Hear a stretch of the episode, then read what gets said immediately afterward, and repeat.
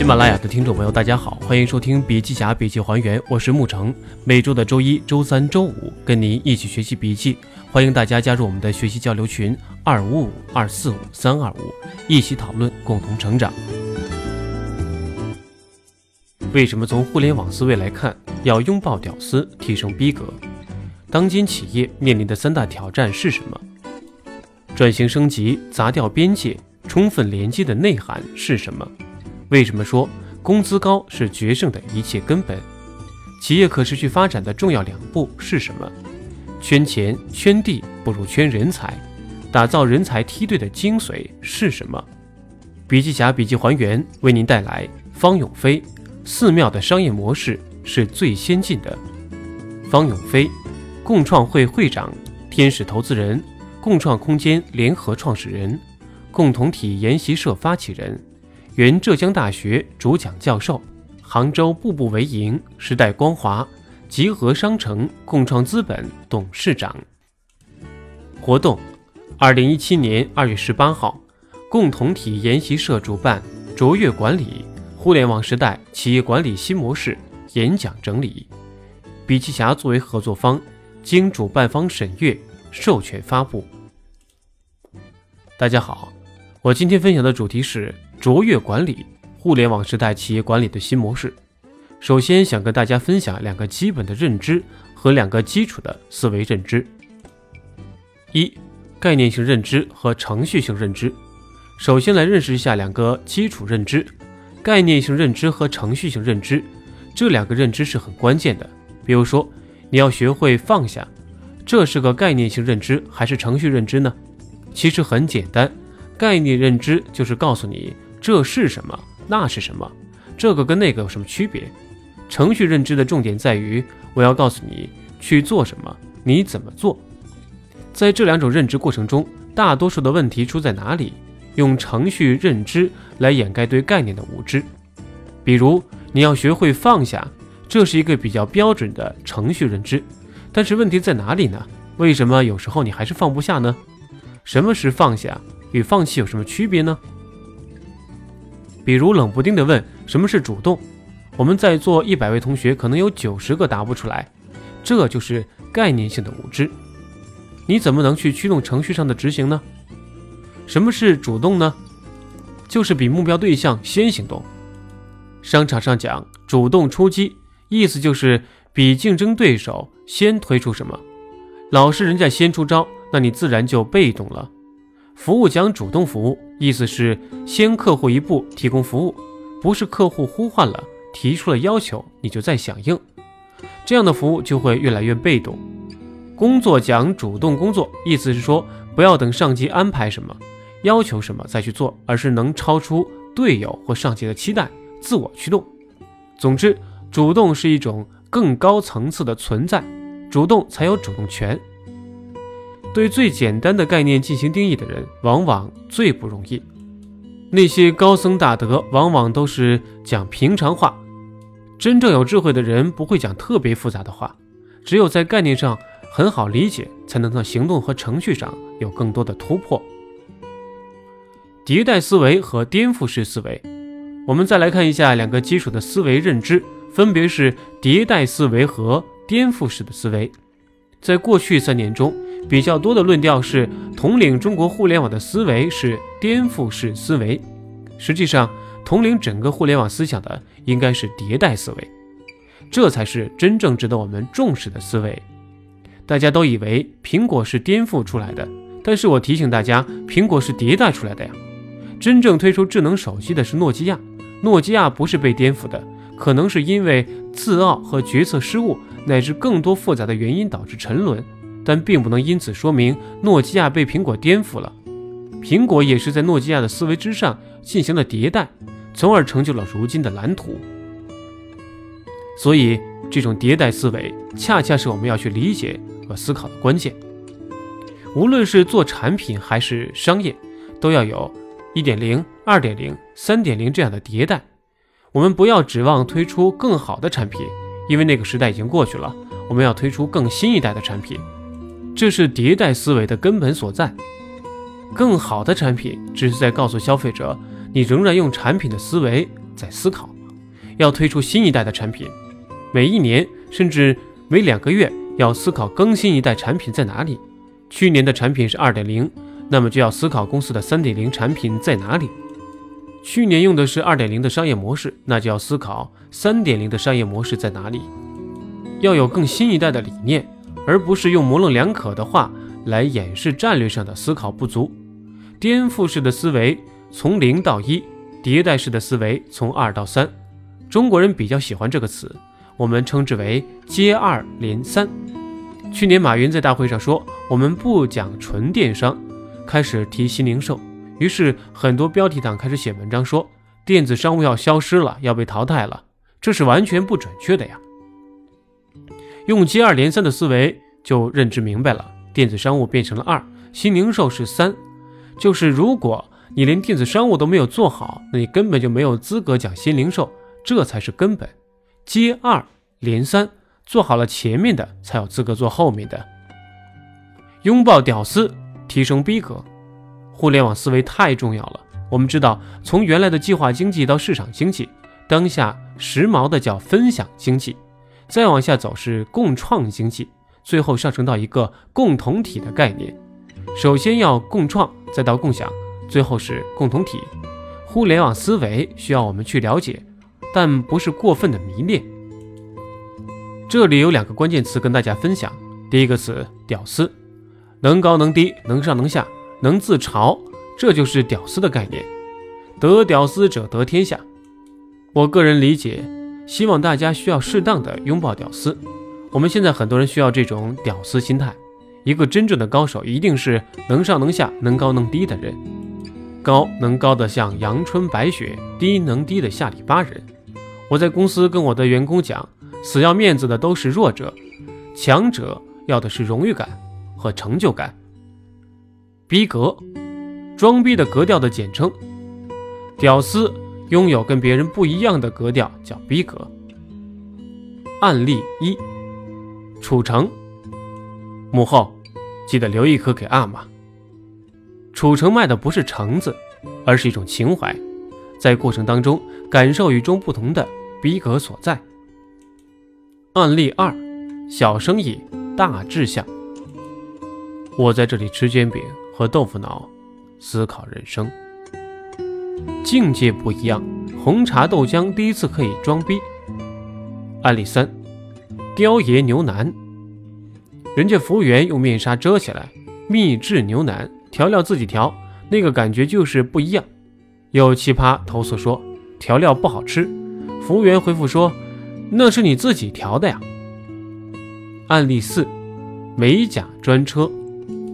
专车装修的极尽奢华，吃的糕点、咖啡等等应有尽有。再找一个做指甲的，别样风采，生动活泼，这就是与众不同的逼格。案例五：大雕烧，这个是食品，引爆互联网。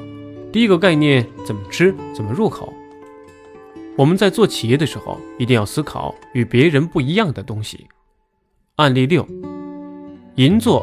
森冈书店，这是一家引爆我们朋友圈的书店，永远只卖一本书，每周都会换一本。因为唯一，所以理解更深。森冈书店仅仅是一间小屋，因为狭小，所以对话更近。一册一式，经过筛选，每周精心推荐一本书，在此基础上构建了一个相关主题，策划一系列与这本书有关的展览、活动、对话、培训。人家能把这本书做透、做得彻底，所以全世界伟大的作家挤破脑门想进他的书店。很多伟大的作家的书都是在这个书店先售三个月再说，领先其他的书店先发行三个月。森冈书店的玩法与我们常规的书店玩法完全不一样，否则可能就没有它的存在了。企业面临的三大挑战：一、开放市场。更拼品质和服务，开放带来的成长是健康成长，发展力量是相当强大的。我们的企业想要健康化、常态化，最简单的就是你的企业要足够的开放，你的开放程度决定你的竞争力高下。要学会顺势而进，你不要在开放的大势下去做封闭。好的企业和服务是敢涨价的，唯一能够超越价格的战法就是让你的品质更高，品牌提升，你的价格才能涨上去。越来越能涨价的产品就是好产品。星巴克咖啡从二十七元涨到三十三元，海底捞加价百分之二十，还要排队。天猫从百分之六到百分之十五的积累扣点，到百分之三十至四十的扣点。继续需要排队，还是有很大量的企业前仆后继的涌向天猫。好的平台就是这样的。你看你的公司把产品价格提高百分之三十，你看还有多少人要？把你的产品服务加价一倍，你看看还有多少人要？在加价的基础上，可以验证你的产品在消费者心中的地位。我对很多老板讲，你千万不要做一个降价的东西，不要动不动就产品降价、服务降价。你一定要敢于做一个加价的企业。